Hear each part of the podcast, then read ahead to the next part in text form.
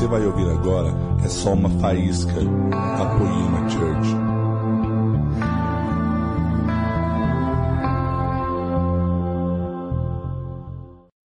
Aleluia. Vocês estão felizes? Põe a mão no seu coração. Pede para Jesus falar com você hoje, Espírito Santo.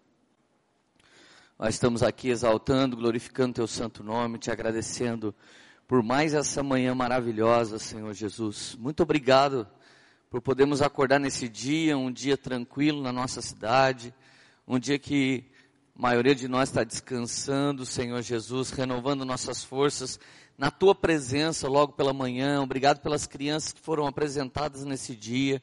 Obrigado, Senhor Jesus, por muita coisa maravilhosa que ainda tem para ser derramado no nosso domingo. Nós pedimos que nessa hora o Senhor fale conosco segundo o teu desejo e a tua vontade, em nome de Jesus. Amém. Queridos, essa é mais uma mensagem da série Como Jesus. Esse é, é o nosso ano profético. A maior parte das mensagens do ano a gente estava apontando para que eu e você tivéssemos um pouco mais do caráter de Jesus. E eu quero continuar isso.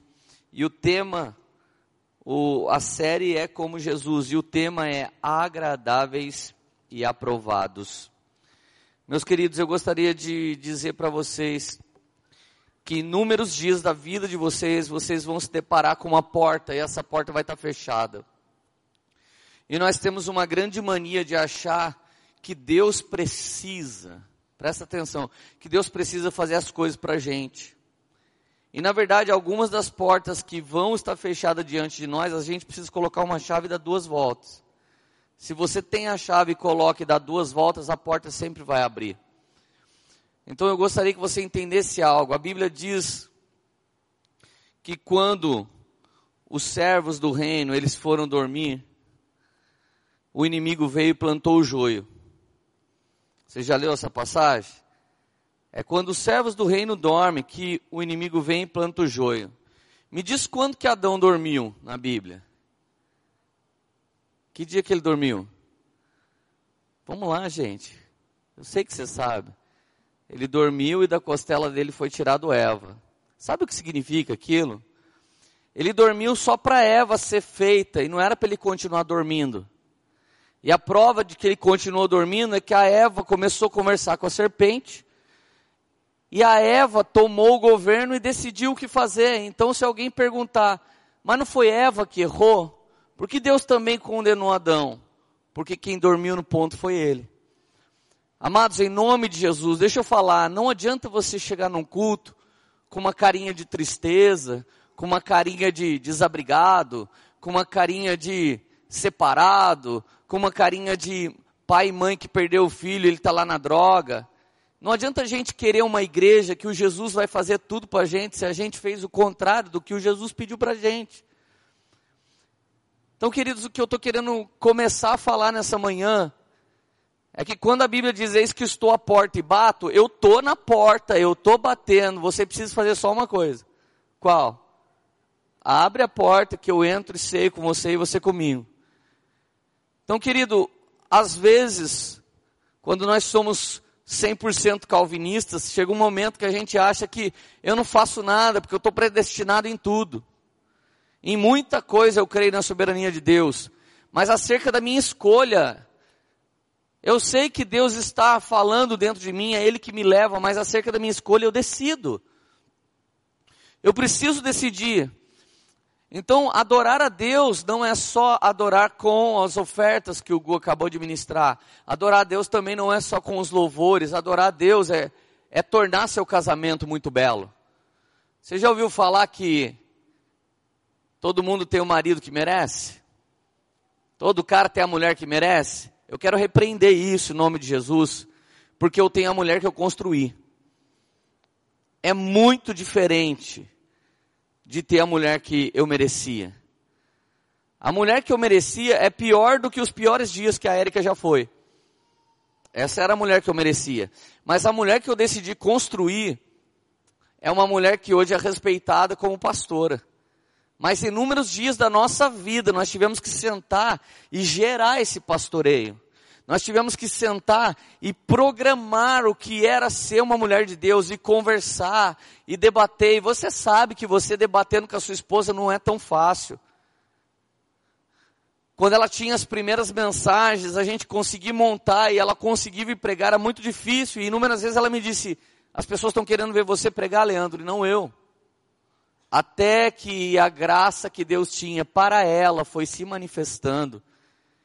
E aí chegou até um momento que eu chegava para pregar, alguém olhava e falava, nossa, queria a Érica.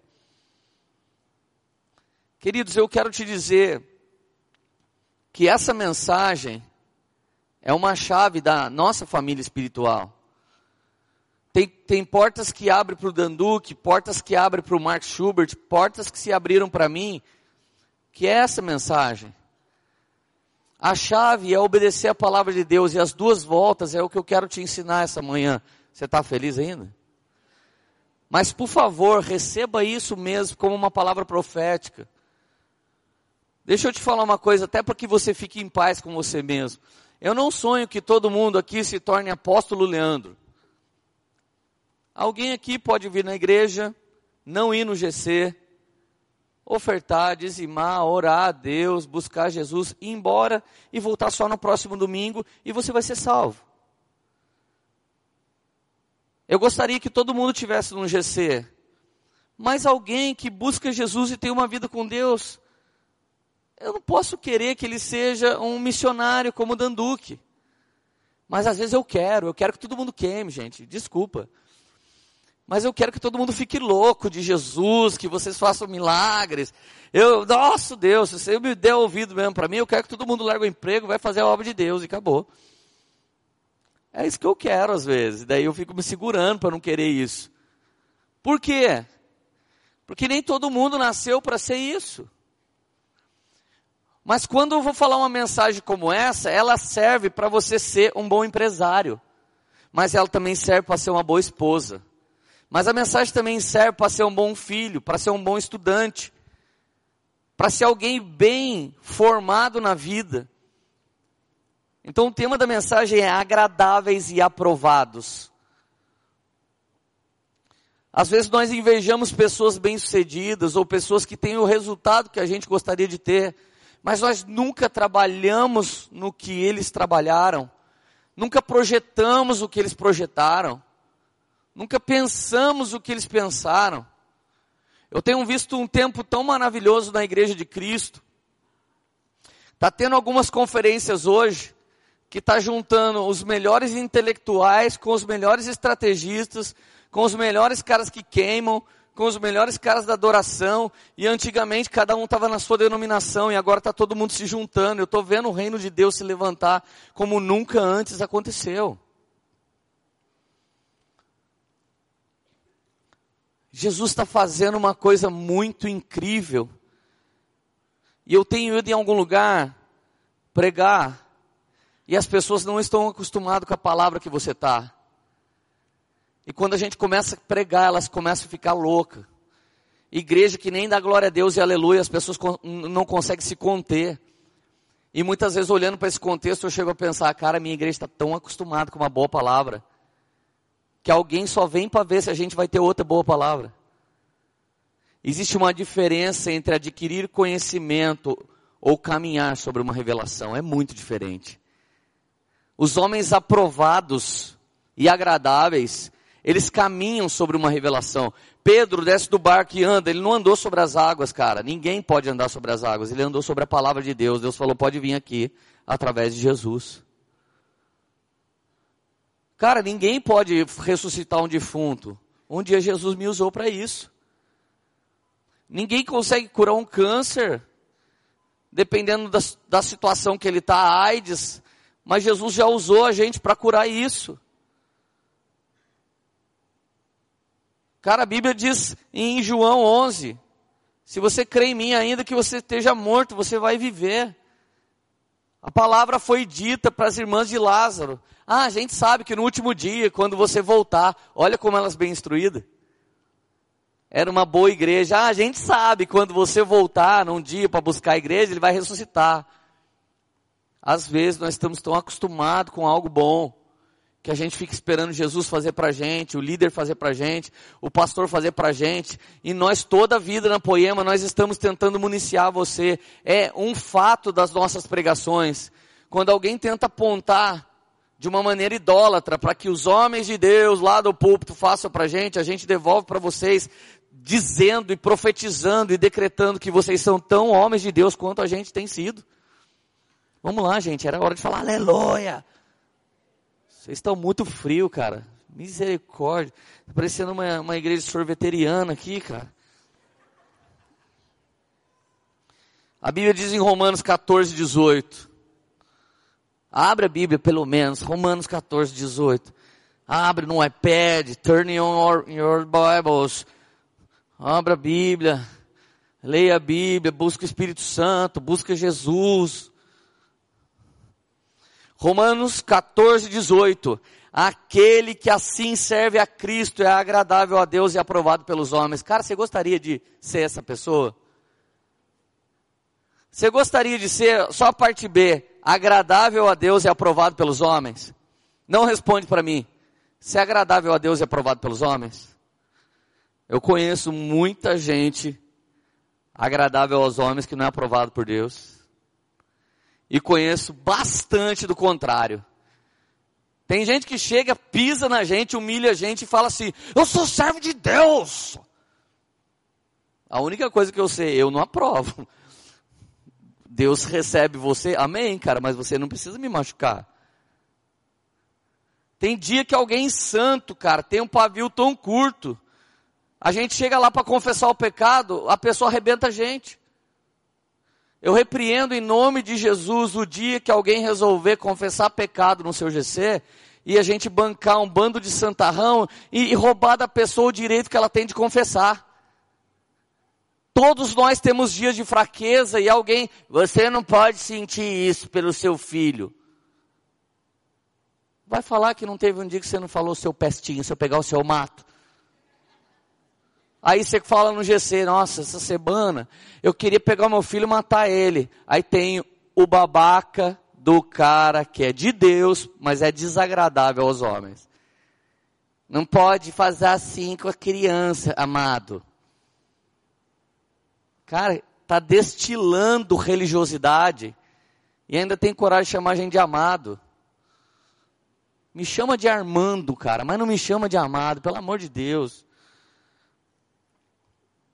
Repete comigo, agradável a Deus e aprovado pelos homens. Essa é uma chave. A primeira volta é agradável a Deus, tchum. E a segunda volta é aprovado pelos homens. Se você tem essas duas voltas, a porta vai abrir. Leandro, eu sei o que eu vou ser, eu vou ser engenheiro. Então seja um engenheiro, agradável a Deus e aprovado pelos homens. Eu sei que eu vou ser um músico. Então seja um músico, agradável a Deus e aprovado pelos homens. Gente, quantas vezes eu entrei na igreja, beleza, Jesus recebia. Eu levava visitante na minha igreja, dependendo do irmão que ia cantar, quase que eu falava, visitante, tampa ouvido agora. A música era péssima, velho. Parecia que estava cantando pro diabo. Agora Deus reconhece a intenção do coração e recebe daquela pessoa, sim, aleluia. Então vai cantar no quarto, não vem cantar na igreja. Vai lá no quarto, Jesus recebe, você não paga mico. Cara, tá cheio de gente querendo ser pregador, querendo ser músico, querendo ser cantor, querendo ser liderança na igreja e trata Deus como se Deus fosse qualquer pessoa. Ele é rei dos reis, o que ele espera do seu reino é nobreza, e o mínimo que nós podemos oferecer para ele é excelência. Isso é adoração, aleluia, amém? Então, cara, não faça porquice para Jesus. Não faça gambiarra para Jesus. Não faça qualquer coisa para Jesus. É de Jesus isso. É de Jesus, a sua família é de Jesus. Eu sou de Jesus. Eu sou de. Cantou a vida inteira que é de Jesus e trata como se fosse do Satanás. Entra na frente na igreja todo bonito, não engordou porque quem teve seis filhos foi sua mulher, e vem ela caninhada para trás, os filhos esparramados pela igreja. que, que é isso, gente? Está na hora de ser agradável. Você acha mesmo que as pessoas, quando estão olhando para mim, não estão olhando para minha roupa, não estão olhando para a Lília, não estão olhando para o namoro da Lília, não estão olhando para o estilo da radaça? E a gente acha que Jesus recebe aquela zona. Vamos lá, gente. Eu não sei aonde que está faltando para mim. Não, para mim eu sei. Eu não sei onde está faltando para você. Agradável, aprovado ou as duas coisas? O que, que você acha? Não responde. Então eu vou te dar a chave. Como é que eu me torno agradável a Deus e aprovado pelos homens? Volta um versículo. Agora você tem que saber onde estava, que você está prestando atenção na pregação. Não vou falar. Vou falar porque eu sou legal. Romanos 14, 17. Quero ser aprovado por vocês. Até por quem não está prestando atenção na pregação, eu quero ser aprovado. Agradável. Ser legal. Vocês estão felizes ainda? Romanos 14, 17. O reino de Deus não é comida nem bebida, mas justiça, paz, alegria no Espírito Santo. O que, que o reino de Deus é? Vamos lá. Primeiro, justiça. Um, dois, três e? Segundo. Terceiro. E as três coisas somente pelo Espírito Santo. Vai tentar fazer sua justiça própria. Se é Bolsonaro 2018 na hora. Porque, cara, o único jeito de separar toda a violência que tá é você fiar duas pistolas na cinta e o cara arrancou uns, arranca duas. O cara fala, o que, que é essa? O que, que é o que é? Aí já era. Essa justiça, essa justiça é a justiça que eu posso fazer sem o Espírito Santo. A paz, a paz hoje é plástica. Cara, usa droga, paz é amor, é paz. Só que você acaba com seus pais nessa falsa paz. Então não é uma paz de verdade.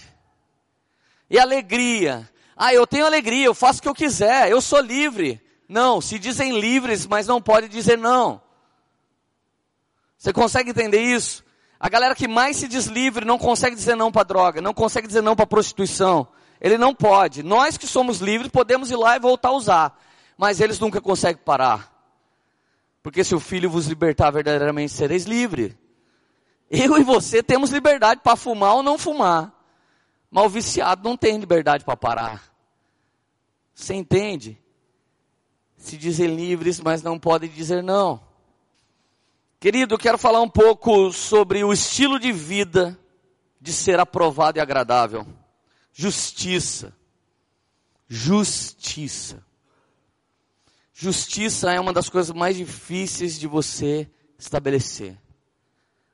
Um dia entrou uma moça no meu salão. Ela já entrou no meu salão, olhou para mim e falou: Você consegue arrumar minha cara de monstro? Falei: Nossa, mano, eu vou começar um, um culto de cura interior. Depois eu faço o cabelo dela. Aí ela falou: Eu peguei seu telefone em algum lugar, falaram que você era técnico de colorimetria e eu vim aqui. O cabelo dela tinha dez cores diferentes. E não era balaiagem. Era zoeiragem. Estava tudo quanto é cor. Pegava um catálogo de cor de loiro. Tinha 7.3, 7.4, 7.41, 7.66. Tinha todas as cores.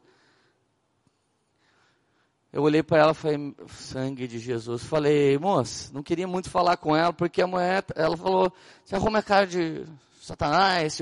Ela falou uma coisa muito feia. Eu falei, põe a mão na cartela que escolhe uma cor. Ela escolheu. Eu virei, olhei. Fui lá, preparei, comecei meu trabalho, gastei umas três horas e pouco, terminei de fazer escova. A hora que eu terminei, ela torceu o cabelo, colocou em cima, prendeu, falou, quanto que é? Na frente de todos os meus clientes. Eu não sei que vontade você sentia se alguém fizesse isso com você, mas eu sei que eu senti. Falei para ela, vem aqui um canto um pouquinho. Cheguei até o caixa, falei assim, não custa nada. Ela falou, o quê? Não custa nem um real. Como assim? Aí inverteu. Como assim, cara? Falei, eu sou colorista, eu sou técnico em colorimetria, eu dou curso disso. Você foi perguntar num lugar que vendia coloração, não mandaram você para qualquer salão, mandaram você na onde o cara conserta. A cor que você pôs o dedo é a cor que está o seu cabelo. Você fez isso na frente de todos os meus clientes. Eu não trabalho só por dinheiro, eu trabalho por prazer na minha profissão. Você não vai roubar o prazer que eu tenho de fazer o que eu faço. Eu prefiro semear em você e depois se você for gostando ao longo dos dias, um dia você olha para mim e fala, eu não fui justo com aquele cara, mas ele foi justo comigo. Aí, deixe, aí deixei sair, fui andando para cá. No que eu fui andando, eu não dei pala nenhuma, ninguém ia saber no salão o que, que tinha rolado. Aí ela veio atrás de mim, não, fala aí quanto que é. Eu falei, não é nada. Aí ela foi embora chorando. Aí minhas clientes, zoeira, né? Umas 10 mulheres, velho. Aí começou a zoeira. Vocês já viram mulher zoando em salão de cabeleireiro? É pior do que homem no bar bêbado. É muito pior. Muito. Vocês não têm noção. Elas falam cada coisa. Misericórdia. Só cabeleireiro. Você já ouviu isso. Cara, daqui a pouco elas começaram a me zoar. Lê, vou falar que não gostei depois e não vou pagar. Daí a outra começou a falar também.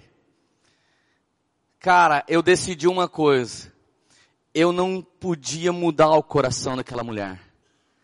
Então, já que eu não podia mudar, que ela não me conhecia, que ela não sabia quem eu era, eu falei, a justiça de Deus vai resolver isso. Não precisa pagar, Deus abençoe, já arranquei do meu coração e saí. Ela não vai roubar uma semana, um mês, ou minha confiança. Porque eu não conseguia fazer cabelo o resto do dia se eu deixasse aquilo entrar no meu coração. Tinha dez clientes me esperando. Mas quando você é justo e planta justiça, você não vai colher injustiça, porque a Bíblia diz: Bem-aventurados sois vós que têm fome e sede de justiça, porque vocês serão fartos. Sabe o que aconteceu? Pega essa. Cada cliente que viu a cena falou: Lê, fiquei com dó, queria te dar uma gorjeta. No final do dia, cabelo ia dar mais ou menos uns 500 eu ganhei 625 de gorjeta. Agora, sabe por que você gostou dessa história? Porque essa justiça vem do céu. Essa justiça acaba com a sua natureza adâmica e exalta e glorifica o nome do Senhor. E você só consegue fazer isso pelo Espírito Santo, você não faz por você. Uma das primeiras coisas que eu pensei, se essa mulher um dia entrar na igreja e eu estiver pregando, ela não vai falar, esse cara safado fez aqui. Ela vai falar, nossa, olha o cara ali que eu fiz não sei o quê. Você está feliz ainda? Fala para o vizinho que está do seu lado, isso é justiça. Mateus 6,33 diz, busque, pois, primeiro o reino de Deus e a sua justiça, e todas as coisas serão acrescentadas. O reino de Deus tem uma rema, justiça. Não está escrito busque o reino de Deus e o seu amor, busque o reino de Deus e sua verdade, está escrito busque o reino de Deus e sua justiça. Como tem gente falando de reino e não consegue ser justo? Se você quer viver reino, seja justo. Seja justo. A justiça tem que se manifestar se você está falando de reino. Já aconteceu o dia de eu chegar em lugar que eu já tinha pago uma conta. A pessoa fala, ah, você tem um comprovante aí? Não, mas a gente sempre fez assim. Ah, cara, então você não pagou. Então tá bom, eu pago outra vez. Quantas vezes sumia, alguém esquecia um copinho da Tupperware na, na, casa da minha mãe, esquecia, depois o copinho sumia. Daqui a pouco a pessoa ia lá, Cida, cadê o copinho? Aí eu via minha mãe saindo de fininho, comprando outro e trazendo, eu falava, mãe, por que, que você está fazendo isso para essa pessoa? Ela largou aqui, ela é doida, largou aqui, perdeu. Ah, filho, dá glória a Deus, não custa nada para gente fazer isso. Olha o coração dessa pessoa, ia quase morrer por causa de um copinho. Eu cresci vendo minha mãe promover pacificação, estabelecendo a justiça por meio do Espírito Santo de Deus. Tá cheio de gente na igreja ferida reclamando, você não é justo com ninguém, quer que as pessoas façam justiça com você. Gente, tem gente na igreja ouvindo CD pirata do Brunão. Tem gente na igreja que pega a senha da Oliver Tree do outro e vai passando a Oliver Tree para todo mundo. Tinha gente que perguntava na escola da Bíblia do Mark, com uma senha eu posso passar para toda a terra? A mentalidade de injustiça está dentro de mim e dentro de você, e ela é inimiga do Espírito Santo de Deus. Muita chave não vai virar na sua vida por causa da sua justiça própria. A justiça que beneficia só você é própria, mas a justiça que beneficia, beneficia o próximo, é a justiça de Deus atuando dentro de mim. Está feliz ainda? Vocês são muito gentis. Paz. Gente, paz é uma das coisas mais incríveis da vida. Eu engravidei a filha da Janete. E quando eu engravidei a filha da Janete, ela engravidou o filho do Zé. Nós chegamos em casa para contar para meu pai, minha mãe, para minha sogra. Gente, foi um caos. Engravidou, 16 anos. Que, que é isso? Agora que a Lília é benção, todo mundo gosta de mim agora. Agora gosta. Mas quando ela nasceu, foi treta, velho. Mano, mas roubou o pai de todo mundo. Meu pai só fez assim. Minha mãe falou, sangue de Jesus, filho, o que você está fazendo? Quase falei para ela, sexo, mãe. É assim que, é assim que nasce, filho. A minha sogra tomou um susto, coitado, quase infartou. Mas virou um fordunço. Casa, não casa, casa, que tem que casar, não casa, porque é criança, casa, porque tem. E agora? É, virou um inferno, quase acabou tudo que nem tinha começado. Aliás, começou tudo errado. Radassa esses dias falou, pai, por que, que você não me convidou para o seu casamento? Falei, como assim, filha? Não existe, minha irmã foi no seu casamento. Ainda levou as flores, olha o que você faz com a outra que nasce no tempo certo. Você arrebenta com a cabeça da pessoa. Mano, a gente faz um caos na terra e quer ter paz, gente. Você foi lá no forró do Guedinho, conheceu o seu marido, agora ele está lá enchendo a cara. Você está aqui orando, quero ter paz. Você devia ter vindo aqui orar para achar ele, menino. Pastor, tem uma queda por cara que não vale nada. Você devia ser missionária. Montar uma casa de recuperação de gente que não vale nada, em vez de casar. Você não entendeu o seu chamado. Gente, daí alguns anos depois que acontece de novo. Todo mundo bem na benção. Larissa parece grave. Do Brisa. Só que agora todo mundo era crente, velho. Foi muito legal, a Érica chegou para mim, Lê, lembra que um dia a gente fez uma coisa? Eu olhei a cena, Larissa enganchadinha no Brisa, o Brisa com um cara mais de mané do que já tem. Aquela risadinha zica dele desapareceu. Olhei bem para a cara deles, a Érica, então a gente precisa ajudar eles, sabe? Porque eles, eu falei, o quê? E na hora que eu já queria falar o que de irmão da Larissa, já comecei a pensar, mas eu fiz isso com a irmã do Tiago. Eu, tudo bem que o Tiago não tinha nascido quando eu fiz, mas ele já, já, Cara, já começa uma acusação na mesma hora que você tenta. Então, de repente, eu levantei e saí da sala. Ah, Érico, onde você vai? A Larissa e o Brisa, onde você vai? Eu saí e falei, vou procurar o pastor Leandro. Vocês não querem falar com ele? Aí fui fechando a porta. Como assim? Eu falei, por enquanto só está o irmão da Larissa aqui. Se eu falar agora, vai faltar paz que excede todo entendimento para a gente resolver isso. Fechei a porta e fui embora. Aí um dia a mãe do Brisa até ficou triste, Lê, você não falou com ele. Falei, mas eu ia dar nele aquele dia, não ia falar com ele. Você queria que o pastor dele falasse com ele? É, então, eu não achei, pastor. Daí depois, eu digo que é 20 dias, o Brisa fala que é 45. Vamos deixar por 32 dias e meio. Um dia eu cheguei e sentei do lado do Brisa de boa. E aí, mano, beleza? Daí ele olhou para mim, tipo assim, pô, cara, esse cara é psicopata, velho. Ele olhou para mim, beleza, mano. Falei, mano, e aí, como é que você tá? Bem, cara. Falei, cara, queria te falar uma coisa, você não precisa casar, você não precisa se preocupar. Ter um filho é algo que pode acontecer muita gente, mas ser obrigado a casar por causa de filho vai ser um inferno a vida toda. Falei, mano, seu pai foi um pastor, ele morreu. Você está no caminho de ser um grande homem de Deus, a gente quer te ajudar.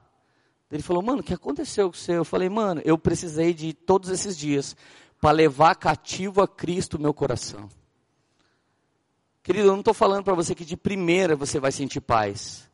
Mas enquanto você não achar ela, não resolve a questão que cai na mesa. Paulo fala Paulo diz: Nós levamos cativo todo argumento que se levanta contra o conhecimento de Deus. Levamos cativo o nosso coração ao céu e falamos: Senhor, esse Leandro Aguiar Barreto que eu sou está atrapalhando o Leandro Aguiar Barreto que o senhor deseja que eu seja. Você poderia resolver? Aprenda a capturar a sua mente, sua intenção, o seu coração, levar cativo a Cristo, antes de resolver algo.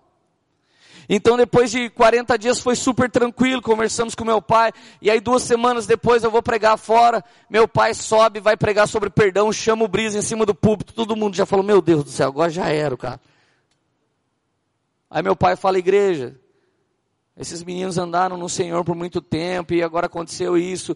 Eu gostaria que vocês manifestassem algo acerca disso. A igreja toda levantou, tipo, amando a vida deles. E a coisa mais bonita, sabe o que foi? Quando o Brisa sabia que ele podia ser restaurado no louvor, ele falou, cara, eu quero descer, eu quero ser plenamente restaurado. Anos se passaram, até que eles conseguissem ter uma condição até que a gente visse nele desejo, como aconteceu comigo com a Érica. E agora eu estava ministrando com ele no Rio Grande do Sul, ele me disse o quê? Cara, eu estou vivendo um casamento maravilhoso, cara. Eu e a sua irmã, a gente está vivendo muito bem. Eu falei, que bom, mano. Era o mínimo que você tinha que fazer da brincadeira. Querido, eu estou falando para você, você não está ouvindo um conto de fada de pregação. Venha para cá e pare de sofrer. Cara, sai fora, velho. Vai na Disney, mano. Pelo menos o encanto da Disney é bonitinho. Esse negócio é do diabo, cara. Eu estou falando para você, vem aqui que nós vamos resolver todas as tretas, cheio de justiça, cheio de paz, cheio de alegria, e as três coisas provêm do Espírito Santo de Deus. A gente vai enfrentar qualquer coisa, procurando saber o que Jesus deseja para que a gente possa resolver, amém? Você está feliz ainda? Queridos, Outro dia que eu tive que ter paz foi incrível. Uma amiga nossa, sempre foi benção. Casou com o cara que sempre foi benção. Os caras nunca tinham beijado na boca, ninguém na vida. Casaram, beijaram no altar e foram para lua de mel. Era aqueles crentinhos, mais crentinho da terra. Um dia essa menina tá, tá saindo do supermercado, um cara agarra ela, beija ela na boca, na porta do supermercado. A menina fica louca louca, entra o espírito da Madonna nela, quase saiu pelada para rua, ficou louca. Aí eu com a Érica passamos na cidade dela. Quando a Érica olhou para ela, falou: Leandro de Deus, essa menina pirou. Falei: E agora, amor? Vamos levar ela para casa. Trouxemos ela para casa, ficamos com ela uns 50 dias para restaurar a vida dela, para restaurar o casamento dela. De repente essa menina está no caixa do meu salão, entra um assaltante. Esse assaltante, gente, era mais usado por Deus do que certos pastores. Porque no dia que a pessoa vai para a igreja e a palavra de Deus não entra dentro dela, mas Jesus quer ela, ele dá um jeito, filho, de dar um pedala robinho em você, mas você vai chamar Jesus. Imagina ela, bonitinha, desviadinha no caixa. Desviada no último. Mandando um WhatsApp aqui embaixo pro outro. E nós tentando restaurar ela. Entra o ladrão. Com canhão na mão assim. É um assalto. Botou na cabeça dela. Daí eu falei, cara, calma. Daí ele apontou para mim. Daí eu pensei comigo, ela que é endemoniada, ponto para ela. Eu tenho chamado, ela não. Se tem alguém aqui que te atraiu para cá, essa é. Eu já estava querendo, é ela. Vocês gostam da zoeira, né, velho? Eu conto, vocês dão risada. Depois fala que foi eu. Todo mundo ficou feliz. Cara, enquanto ele ficou fazendo um assalto, ela tava, Senhor, juro por Deus, nunca mais eu vou falar com ninguém, eu vou voltar pro meu marido, Deus me dá a última chance. Cara, todas as pregações, as orações, os apelos não fizeram efeito, cara. Eu tô orando para Deus mandar ladrões atrás de muitos de vocês que estão aqui. Melhor que você encontre o ladrão e seja salvo do que todo dia esse Jesus aí fake que não está transformando a sua vida. Não é possível, cara. Gente, de repente eu tô com um pelote de dinheiro no bolso, esqueci. O aluguel da nossa primeira igreja era setecentos reais. E para variar a gente pagava em nota de dois, de cinco, não sei porquê. Eu tava com um pelote no bolso assim. nota de 2, de 5 e tinha uma de 50 fechando. Gente, tenta imaginar mais ou menos mil reais, mil duzentos em nota de 2 e 5. Meu bolso estava...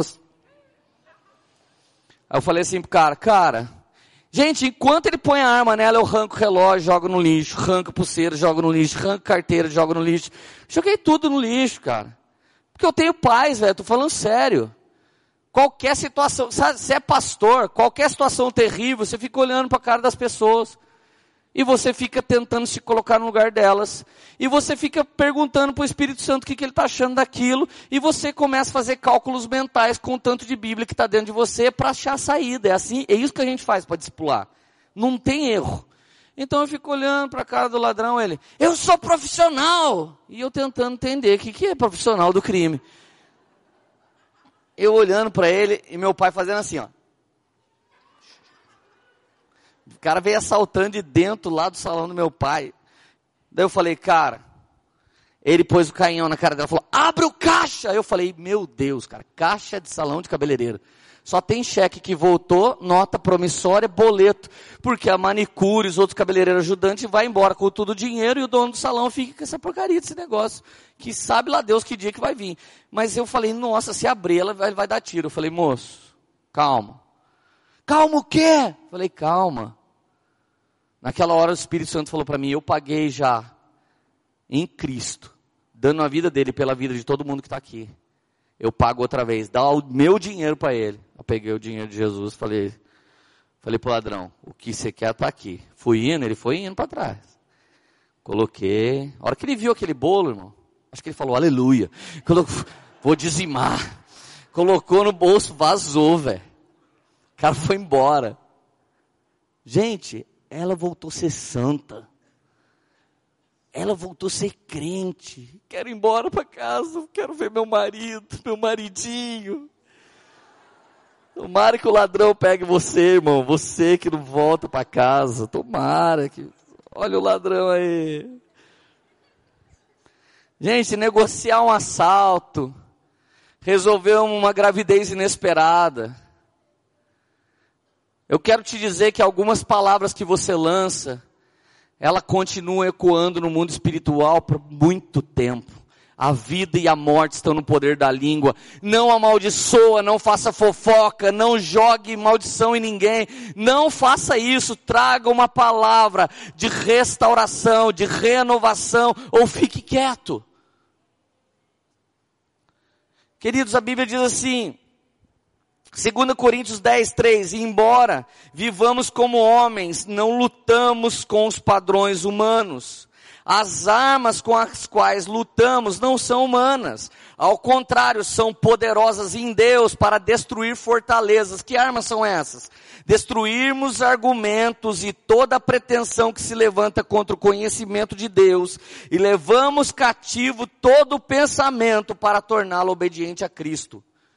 Eu demorei, segundo o Brisa, 45 dias, segundo eu, 20 dias, para eu encontrar toda eficiência do meu ministério e amor sem ferida para com ele. Se hoje ele tem um bom casamento, se hoje a Thalissa está com o meu cunhado e com a minha irmã, se hoje ele é um ministro de adoração e está ministrando no Rio Grande do Sul esse final de semana, é porque alguém levou cativo uma situação a Cristo e Cristo trouxe restauração. Eu e você somos pecadores, falhos, errantes, colecionadores de dúvidas, falhas e achismos e palpites. Então nós precisamos levar toda essa van filosofia ao céu e perguntar perguntar, Senhor, o que, que o Senhor quer que eu faça? E quando Ele falar, faz. Vamos, era agora você falar. Vocês estão muito cara fraco, velho. Me sangue de Jesus, velho. Mano, até, olha, eu vou falar para você, até o final do ano que vem, eu, eu vou fazer vocês gritarem 80 vezes por pregação, em nome de Jesus. Porque, cara, eu não sei. Parece que a gente está na, na universidade, eu estou ensinando marxismo, vocês, vocês não estão gostando, não é possível. Está feliz ainda? Gente, outro dia eu estou vindo. Eu saí de Caxias do Sul ontem. Fui pregar numa igreja em. Como é que é o nome? Niterói. quando eu chego em Niterói, a igreja era duas horas e meia, mudou de lugar. Foi lá para o meio do mato, era um retiro. Então foi duas horas e meia para ir, duas horas e meia pregando, duas horas e meia para voltar. Tô varadaço. E toda vez que eu tô varadaço, eu quero ir dormir. Cheguei aqui, glória a Deus, tomei um banhão, ah, maravilhoso, dei uma renovada. E eu lembro que um desses dias eu estou vindo na Dutra, três horas da manhã de carro, estou ali na altura de São José dos Campos, começando a dar uma pescada nos olhos, assim, eu falei, não, vou dar mais uma apertada. Dei uma acelerada, gente, do nada. Um caminhão sem seta, sem, sem negócio que refletia, todo preto, do escuro, vindo das trevas, do, do sei lá, do, do, do, mal. Ele entra na minha frente, gente, eu meto o pé no freio, e o caminhão vem me espremendo, e o carro não para, eu subo na grama, e o caminhão vem me espremendo, eu começo a raspar o carro na mureta, começa a sair umas faisquinhas assim, já comecei a sentir que eu era veloz furioso. Tipo, daqui a pouco eu olho, gente, eu vejo um guarda-reio assim, ó, que saía do chão, e levantava, meu carro ia bater naquilo e capotar. Naquela hora eu grito, sangue Jesus tem poder! O caminhão vai saindo, eu saio, meu carro faz um S na Dutra e para no acostamento. Gente, a hora que para no acostamento, tenta imaginar o estado que eu estava. Eu vi meu ministério, minha vida, minhas filhas, minha família, tudo passar, eu ia morrer, daqui a pouco eu não morri. Gente, eu saí de dentro do carro, ah! gritando, fui lá no vidro do, do, do motorista do, do, caminhão, desce, desce daí, em nome de Jesus, o cara, beleza, mano, beleza, desceu, senta aí, senta, ele, o que que é? Eu falei, cala a boca, fala nada, você não tem direito de falar nada, cara, você viu o que Jesus fez? Ele, eu não vi nada. Eu falei, não viu mesmo, você quase me matou, cara. Jesus é maravilhoso, ele me salvou. Fecha o olho, ele fechou o olho, botei a mão na cabeça dele, orei por ele, fiz ele aceitar Jesus, dei meu DVD para ele. Daqui a pouco o Japa chegou para me buscar, meu carro tava manco, sentei na guia. O Japa já chegou, vamos dar nele. Falei, que isso? Que isso, japonês? Tô ganhando o cara para Jesus. Daí ele olhou para a esposa e falou, mano, o pastor é louco. O cara arrebentou o carro dele. E eu falei pro cara, mano, o que, você está fazendo na estrada? Tô puxando batata para sustentar minha família. Falei, eu vou chamar a polícia. Ele não chama, tô sem documento. Eu falei, cara, eu sabe o que eu tô fazendo na estrada? Ele, não, tô pregando o evangelho. E até os caras de batata vão ser transformados. Eu, cara, beleza. E, gente, e, e eu não consegui explicar. Meu carro estava moído. Eu também. Mas eu estava cheio da alegria do Espírito Santo dentro de mim, que eu tive que fazer o cara vibrar comigo que eu estava vivo. E ele, meu, naquela situação, depois de moer meu carro, ele estava aceitando qualquer coisa. Era melhor não fazer nada, o cara louco, quase, né? Gente, nós precisamos encontrar a alegria do Senhor em qualquer situação. Essa foi engraçado, foi fácil. E o dia que a Radassa acorda com um monte de mancha no corpo, e poderia ser uma doença que não tinha cura. Ia ter uma conferência na Poema chamada Mais Jesus, o Mark e o Dan chegam, ia ser um dos dias incríveis da minha vida, a Radassa acorda cheio de mancha. Gente, quando eu vi a cena, eu falei, cara, parece que ela caiu. Mas para ter aquele tanto de mancha, caiu e foi quicando o resto da vida, porque tinha mancha nela inteira. Eu peguei a radaça sem escovar o dente, sem lavar o rosto. Se eu não tomo banho, eu nem acordo. Eu peguei a radaça, saí de qualquer jeito. A minha esposa, onde você vai? Falei, eu já perdi minha irmã, não quero perder minha filha. Ela já veio no vácuo comigo, encontrei o Nilinho aqui da igreja. Ele, e aí, pastor, tudo bem? Não, cara, tô com medo da radaça morrer. Ele, começou a chorar também. Em vez de falar para mim, oh, mano, anima aí. Ele, oh, cara, não vai morrer não. Eu falei, oh, já, você já chorou, acho que vai morrer. Aí já saí andando. Gente, cheguei no médico, aquele médico mais legal, sabe? Ô, oh, criancinha, tudo bem? Como é que tá? Ganha 500 reais de você cada vez que ele faz isso. Eu cheguei lá e falei assim, doutor, ele olhou assim, que que é isso? Já ligou para alguma coisa de hematomas e já furaram a orelha da radassa para fazer um teste, o teste de coagulação, cai uma gota, cai a segunda, na terceira já começa a grudar, a quarta já gruda e coagulou. Então deu que suas plaquetas estão ok, furaram a orelha da Radassa, começou a cair que nem uma torneira, sangue não parava mais de cair. Nossa, vamos fazer o exame, ela podia ter alguma doença autoimune. Eu pego ela no meu colo, entro no quarto, fico 24 horas no quarto orando. Orando 24 horas, perguntando para Deus o que estava acontecendo. Chegou um momento que eu falei, Deus, ela é sua, foi você que me deu, se você quer levar ela, fala para mim que você quer levar, que eu deixo. Mas não tira a alegria do meu coração. De repente a Erika entra no, carro, no, no, quarto, depois de umas 12 horas, ela fala, Lê, tá tudo bem? Aí eu falei, amor, se Deus levar a Radassa, você continua servindo Jesus ou não? Ela, por que, que você está falando isso? Falei, responde, pelo amor de Deus, eu preciso saber. Sim, eu, eu continuo.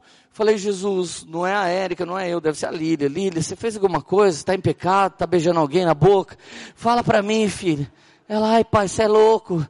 Eu estou orando para Deus passar isso da radaça para mim. Falei, não, não é para morrer o outro filho.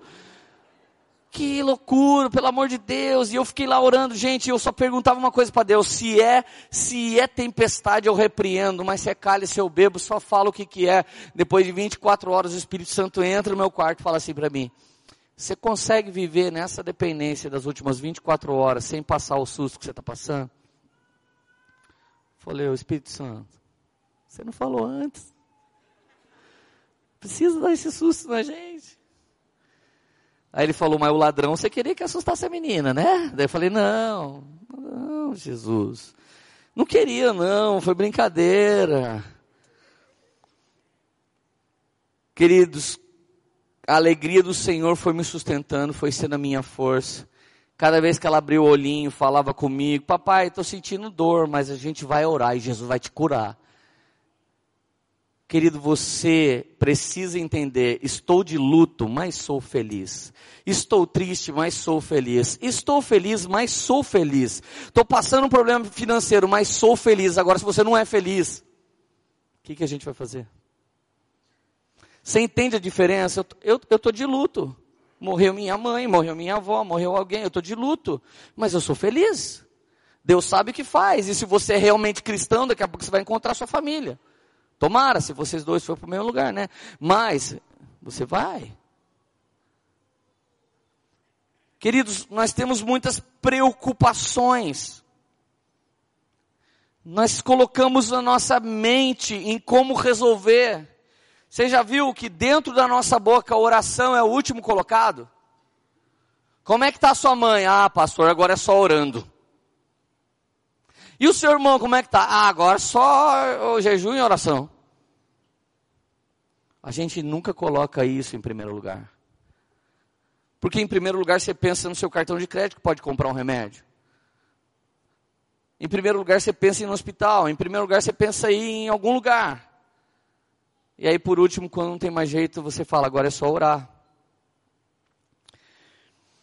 Queridos, o reino de Deus não é CD, não é apoema, não é uma pregação, não é meu livro. O reino de Deus não é ir na igreja evangélica. O reino de Deus não é ir no GC. O reino de Deus é justiça, paz, alegria, tudo da fonte inesgotável disso tudo, que é o Espírito Santo. Então repete comigo o estilo de vida que eu preciso ter a partir de hoje é justiça, paz, alegria no Espírito Santo. Agora, gente, você concorda comigo que a receitinha é fácil, porém impossível de cumprir? Se você tentar fazer sua justiça, ela vai ficar meio paia. Se você tentar fazer sua paz, ela vai ficar meio fraca. E se você tentar fazer sua alegria, parece que tem hora que ela some. Então não basta eu entender o estilo de vida que eu tenho que viver, eu preciso entender a pessoa que eu tenho que me tornar. Entendeu? Então a primeira volta da chave é o estilo de vida. E a última que abre é o caráter de Cristo que me transformou. Vamos lá para o caráter de Cristo? Em 1 Reis 17, não, não precisa abrir. Elias aparece na Bíblia. Ele dá uma ordem que o caos venha sobre a terra, para que o reino venha a ser estabelecido da maneira que deve. Esse caos, cara, não cai só sobre os ímpios, cai também sobre os santos. Um homem que planta batata, um homem que planta cenoura, recebe a mesma chuva do cara que planta folha de coca e maconha. Assim como o terremoto visita a terra de um santo e visita a terra de um santanás. Eu quero te dizer que no processo que o Brasil está passando, alguns aqui estão aprendendo, estão sendo educados. A geração que tem 25 anos para baixo nunca passou um perreio econômico. Você está passando o primeiro. Eu já vi meu pai chegar com uma nota de dinheiro que você falava, cara, dá para comprar um carro. Duas semanas depois ele me deu para comprar lanche e comprei lanche um dia só cortava três zero da moeda, era um negócio que não dava para entender.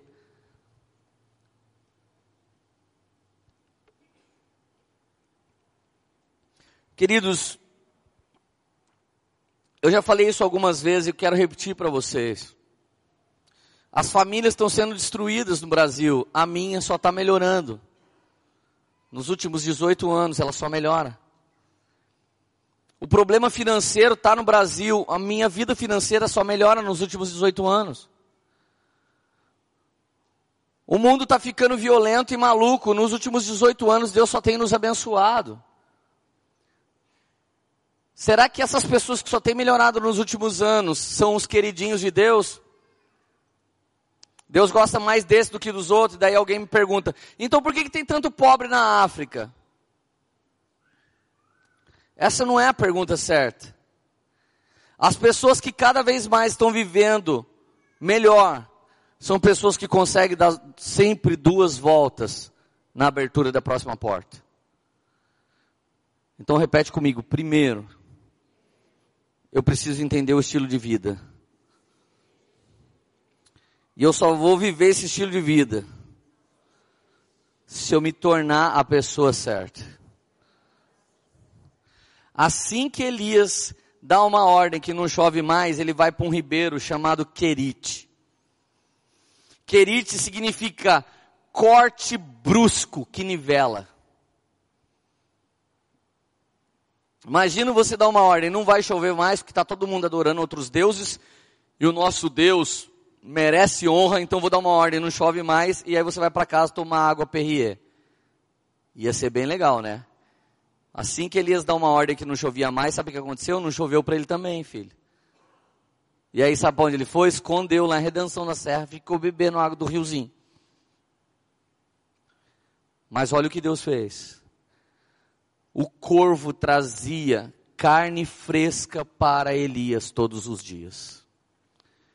Quando você entrar no lugar que Deus vai te nivelar, Ele vai mudar a natureza das coisas ao seu redor por causa do seu rompimento. Corvo come carne podre a vida toda, mas porque você rompeu, o corvo vai comer carne nobre por sua causa e vai levar essa carne até você. Cara, você precisa crer nisso em nome de Jesus. Eu estou te falando que várias coisas têm acontecido na vida de muitos irmãos, porque eles têm uma promessa. Nós chegamos num lugar onde existe caos. Eu já cheguei em comunidade do Rio de Janeiro. Quando eu cheguei, os traficantes olharam para mim: o que, que você quer aqui? Veio comprar droga ou está perdido? Falei: vim pregar o evangelho. Os caras, então, então sobe com nós. Começaram a fazer escolta. Até a hora de eu falar, eles eram os bandidos.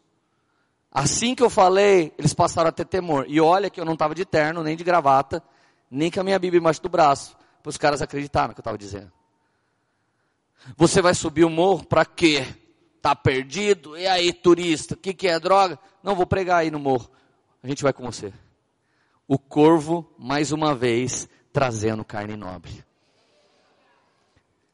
Eu estou falando que a Bíblia diz que por causa de Deus, cortar as suas arestas, cortar as suas pontas que estão despontadas e te nivelar. Ele começa a mudar a ordem natural das coisas ao seu redor por causa da sua obediência.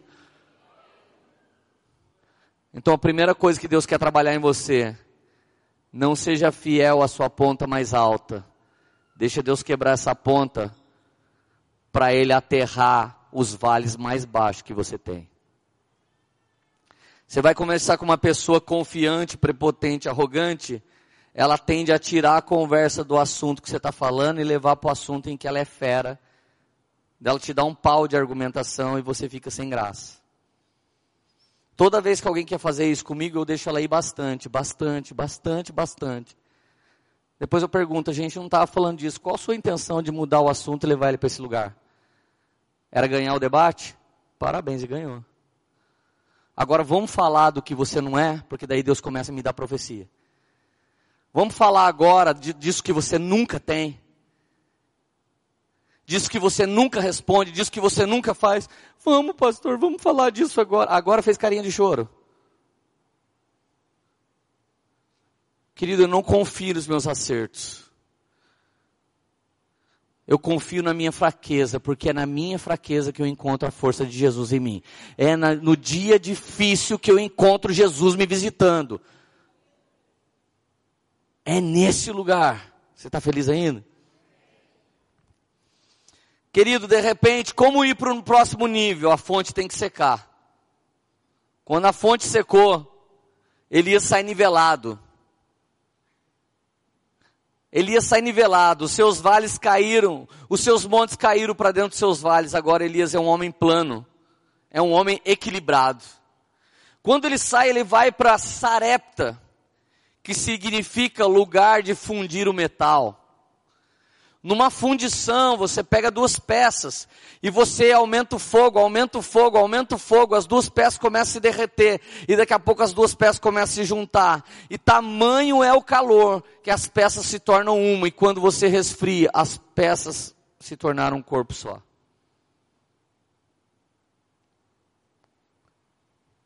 Resolver situações como foi de construir minha esposa e ser construído por ela de ajudar o Brise e ajudar a Larissa, de ajudar a garota e dar o dinheiro pro ladrão. Não foi o fogo do Espírito Santo que estava ali me batizando, e depois eu saí de novo sem caráter. Era o fogo das confusões do mundo, me apertando, me queimando para eu ser só um com o Espírito Santo. Cada lugar desse que eu saí, foi o Espírito Santo que me tirou. Falar a palavra certa para aquela moça e de alguma maneira curar uma mulher que não tinha confiança. Semear uma coisa nela. Cara, essa noite, um cara veio conversando comigo, ele me contando, eu sou Uber, faço trabalho aqui para Lagoinha, Niterói, direto. Eu tô varado faz dois dias. Eu falei, mano, já tá difícil para mim varando um dia, o cara tá varado dois. Ele falou, e eu vou dormir três horinhas hoje, porque amanhã de manhã eu vou levar minha filha, que é aniversário dela, no aquário. Cara, a hora que eu vi aquele cara sonhando com família, antes de sair do carro, eu falei, cara, toma, dele, não, é a igreja que paga a sua corrida. Eu falei, não, mano, você não está entendendo, isso aqui é uma semente para sua filha. Dele, não precisa. Eu falei, cala a boca, pega esse aqui, que é da sua filha.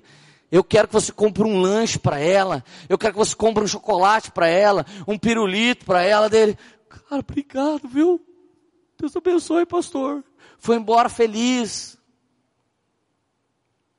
Um Uber, um cristão católico, um tercinho pendurado, um homem de fé, punha a mão para começar a dirigir, punha a mão quando soltava o carro ele sentado do lado de um pastor que vai dar uma pregada numa conferência e vai embora, e não marca o cara pelo fogo de Deus, pela presença de Deus, pela justiça de Deus, pela paz do Espírito Santo de Deus, pela alegria do Espírito Santo de Deus, por que, que eu fui pregar naquela conferência então? Se eu desligo, não sou, agora não sou mais crente, sou lá em cima do púlpito, agora, ah, se ferrar todo mundo que está no trânsito, me saca, quero ir embora. É assim, a gente tem um botãozinho do desliga, o Holy Spirit. Holy Ghost off. Vocês estão felizes ainda? Gente, Elias chega num lugar, Deus fala, vou arrumar uma mulher para te sustentar. Quando Elias olha para a cara da danada, ele fala, pela carinha, já vi que o negócio é terrível. Gente, imagina se é Elias. Se é Elias, a Bíblia, a Bíblia não diz que Elias era casado. Eu presumo que Elias era solteiro. Deus fala, arrumei uma mulher para te sustentar. O que, que você acha que eu ia pensar? Vou casar, velho. Com uma rica. Deus não vai dar só uma linda, vai dar uma rica, aleluia. Essa é vitória mesmo, irmão. Quando ele olha para ver ela, ela, ela tá lá, juntando graveto com dor na costa. Graveto com dor na costa. Ele olha para ela e fala, tá lá, primeira reis 17. Poderia me pegar um copo d'água? Não foi isso que Deus mandou ele falar? Na hora que ela está indo, acho que o Espírito Santo grudou ele. Elias fala, ele traz também uma comida. Aí ela, com um pouco de graveto na mão. Você está maluco? Eu estou pegando uns poucos gravetos para fazer a última comida, eu e meu filho vamos comer e vamos morrer. Você fala para eu dar a comida para você? Elias olha para ela e fala, primeiro para mim. Por que primeiro para ele? Porque ele era a profecia de Deus em pessoa lança primeiro todas as suas sementes no propósito de Deus e Ele vai cuidar da sua vida. Primeiro você honra a Deus, primeiro você busca o reino de Deus, primeiro a justiça de Deus, primeiro os sonhos que o Deus tem plantado no seu coração, os propósitos que Ele tem revelado no seu coração, depois os seus. Sabe o que acontece? Elias é enviado para a casa da mulher mais miserável. Mas como ele era o propósito, a mulher miserável passa a ter fartura ao invés de escassez. Porque aonde um homem que quer girar a chave duas voltas chega, Deus começa a mudar e trazer provisão. Querido, José saiu nu. José saiu nu da cisterna para ser vendido no Egito. A prosperidade não era o que José punha do bolso, nem o que vestia, a prosperidade era o que ele tocava. A prosperidade de Deus não é uma quantidade, a prosperidade de Deus está numa pessoa. A pessoa que é próspera põe a mão e as coisas andam. A pessoa que não é próspera põe a mão e as coisas desandam. Eu quero que você pergunte para Jesus hoje, eu sou próspero. Não é uma quantidade de dinheiro que te muda. Quanta gente já teve dinheiro e não sabe o que fazer com ele. Aonde José estava, Deus era com José. E José prosperava na casa de Potifar, no calabouço e no Egito. Por quê? Mas ele não saiu nu, ele não tinha nada, ele não saiu da cadeia, ele não tinha nada. Porque quando ele punha a mão, Deus era com ele. Era um homem que dava duas voltas na virada da chave. Vamos lá, gente, pelo amor de Deus, cara. Vamos lá, o mínimo que eu espero, cara, é que você viva tudo muito melhor do que foi esse ano na sua vida em nome de Jesus. Tudo, só espero isso, tudo. Aleluia. Queridos, Deus muda a natureza da viúva para sustentá-la. Deixa eu te dizer uma coisa que talvez alguns não perceberam ainda. Quando você vem na igreja para que a gente traga algum sustento espiritual para você, você está sendo um pedinte. Mas quando você vem na igreja para ver que tipo de sustento espiritual você pode jogar, Deus muda sua sorte e te sustenta ainda mais, ainda mais, ainda mais, ainda mais. Não vem aqui perguntar para Jesus o que ele vai te dar, vem aqui perguntar para ele o que ele quer de você.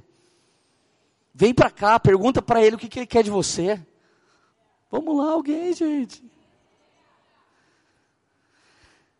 Gente, olhar para uma viúva naquela situação, em, em Juazeiro do Norte, sem água, sem cacimba, sem poço, com um filho saramundeno, que devia estar trabalhando para sustentar a mãe, mas estava lá parasitando a mãe. Parece os moleques de hoje em dia. Parasitando a, a senhora. Eu vou fazer comidinha para o meu filho. Se eu sou Elias, primeiro eu dava no filho dela, depois eu falava, agora vamos fazer para mim e mudar sua vida. Alguém tem que ensinar esse menino a mudar de vida. Queridos, ver a mudança na vida daquela mulher é o extremo da angústia. Cada situação que a gente pegou na igreja, que quando a gente pegou a gente não sabia o que dizer, como aconselhar e nem como orar. A gente já pegou casos aqui que o fogo de Deus não era do Espírito, era um fogo que parecia uma confusão, a gente tinha que dar um jeito.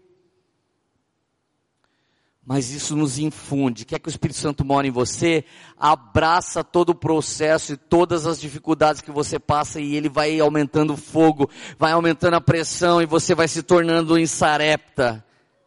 Alguém infundido no Espírito Santo de Deus.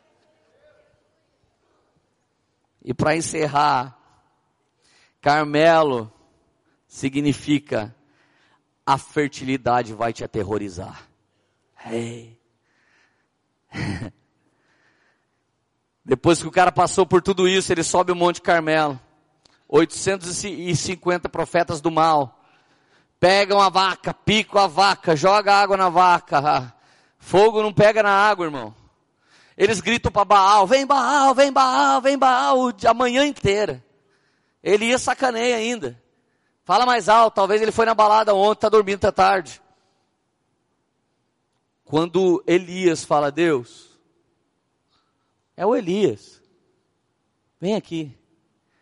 A Bíblia diz que o fogo desce do céu, consome a carne do holocausto e arranca toda a água que estava na valeta e quando sobe não existia mais nada. Porque não tem água do inferno que possa impedir o fogo de Deus de cumprir os propósitos que ele tem. Não tem represa, não tem enchente, não tem nada que pode impedir, nada. Querido, deixa eu te dizer uma coisa. De todos esses testemunhos, esse é um que eu já dei aqui para você. Muitos de vocês já ouviram, mas esse cabe muito bem nesse dia.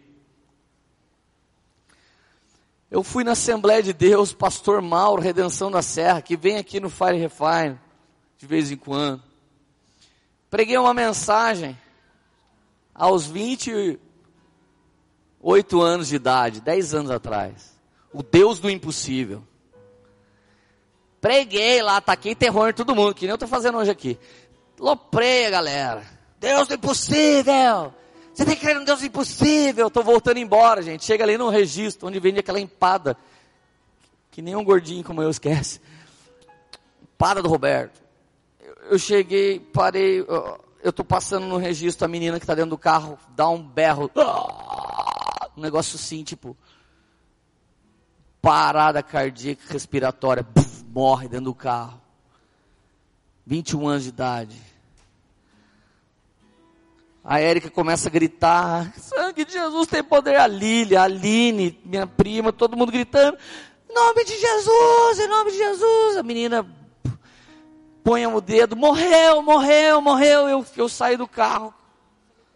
Vou atrás do carro, não sabia se eu entrava na estrada de Ubatuba e ia encontrar com a menina também, ou se eu fazia alguma coisa, eu estava desesperado, eu tinha que devolver ela para o pai dela.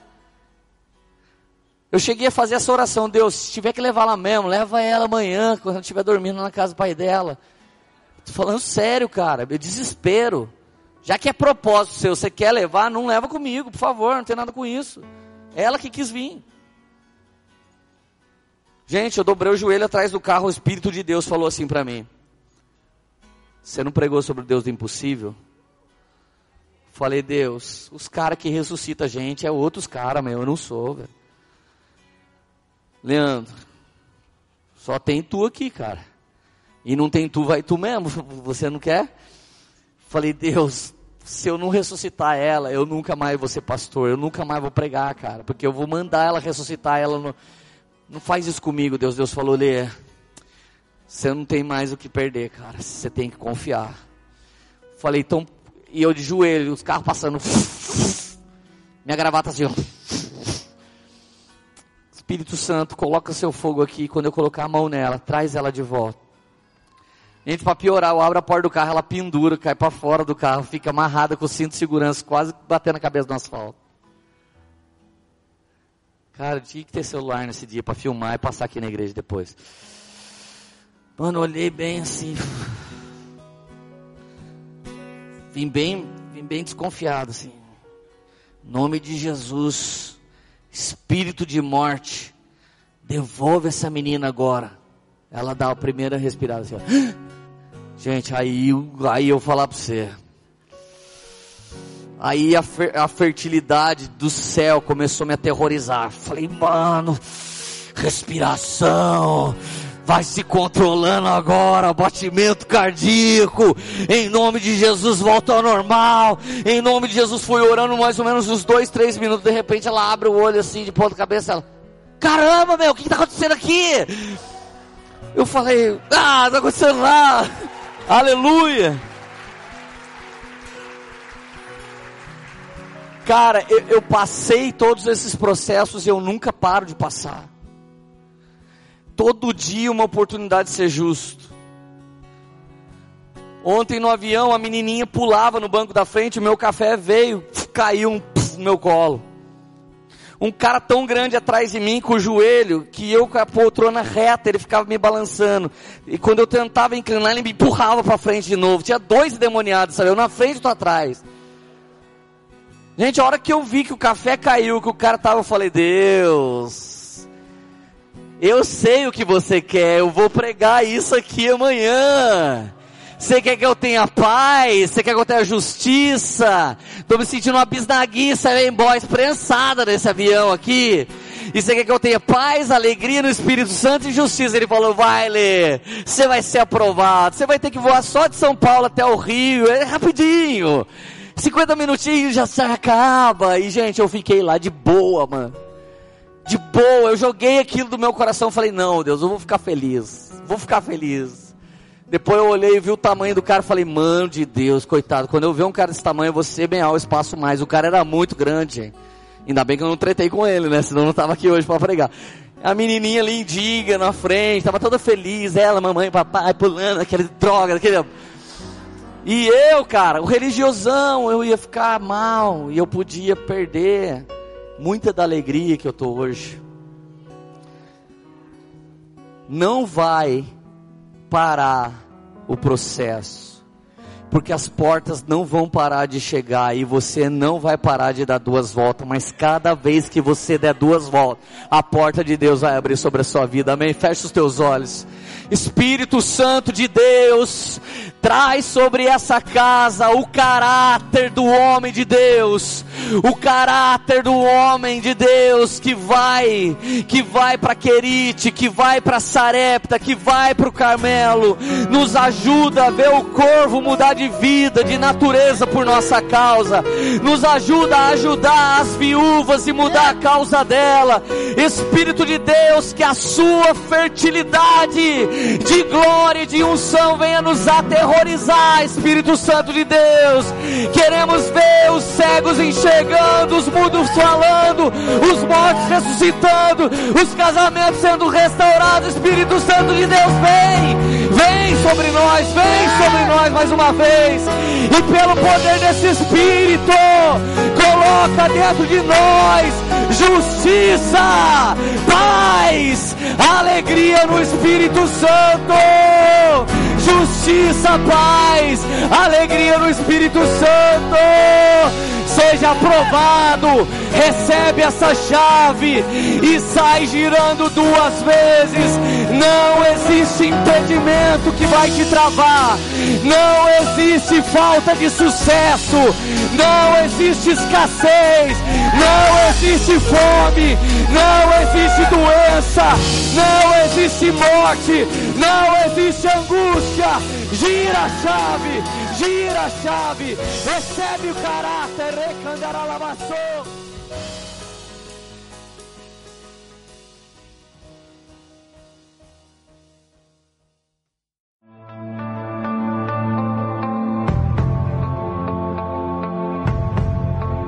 Você acabou de ouvir uma mensagem da Poema Church. Para mais informações, acesse o nosso site poema.com.br